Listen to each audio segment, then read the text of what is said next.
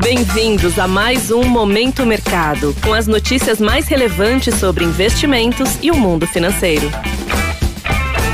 Muito bom dia para você ligado no Momento Mercado. Aqui é o Felipe França e bora para mais um episódio desse podcast que te informa e te atualiza sobre o mercado financeiro.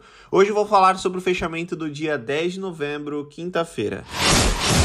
Cenário internacional. Nos Estados Unidos, os investidores foram às compras após a inflação ao consumidor, CPI na sigla em inglês, avançar menos que o esperado, tanto no resultado cheio quanto no núcleo, que exclui itens voláteis como alimentação e bebidas, sinalizando que os preços podem iniciar uma trajetória de arrefecimento. Os dirigentes do Banco Central americano corroboraram com o cenário positivo, dado que fizeram comentários suaves sobre os próximos passos da política monetária, indicando uma menor intensidade de alta nas próximas próximas reuniões, passando para 0,50% com uma taxa terminal entre 4,5% e 5%. Nesse cenário, os índices acionários americanos avançaram fortemente, com o S&P 500 subindo mais de 5% e os Nasdaq subindo mais de 7%. Desta forma, as posições compradas nas bolsas americanas, que apostam na alta dos índices, encerraram no terreno positivo.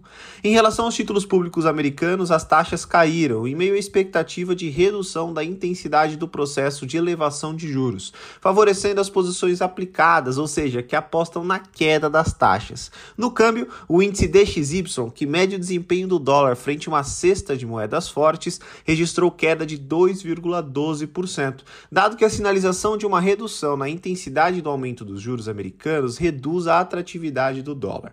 No petróleo, o dólar mais fraco favoreceu a commodity, porém alguns indicadores chineses contiveram os ganhos, dado que a demanda segue sendo afetada na região devido à política de Covid-0 e aumento de novos casos.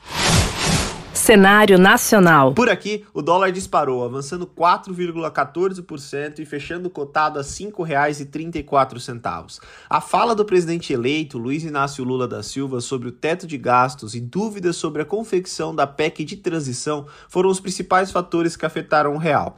Além disso, o IPCA de outubro veio acima da mediana das expectativas do mercado, contribuindo ainda mais para a postura defensiva dos agentes. Nesse ambiente, as posições compradas ou expostas expostas à variação cambial foram favorecidas.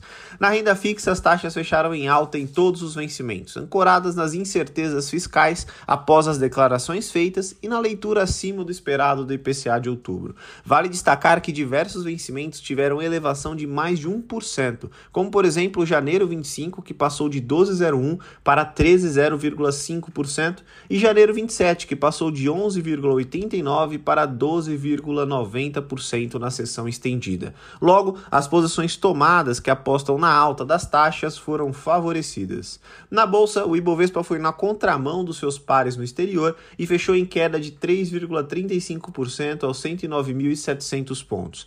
A queda foi ancorada, assim como no câmbio e nos juros, na incerteza fiscal após a declaração do presidente eleito. Entre os seis únicos papéis que estão na carteira teórica do Ibovespa que fecharam no campo positivo, destaque para Suzano e Vale, que subiram quase 3 3%, guiadas pelo avanço do dólar, dado que são exportadoras. No lado oposto, Azul, Rapvida e CVC sofreram com a incerteza fiscal, que consequentemente impacta as empresas que dependem da economia local. Com isso, as posições compradas que apostam na alta do índice foram desfavorecidas.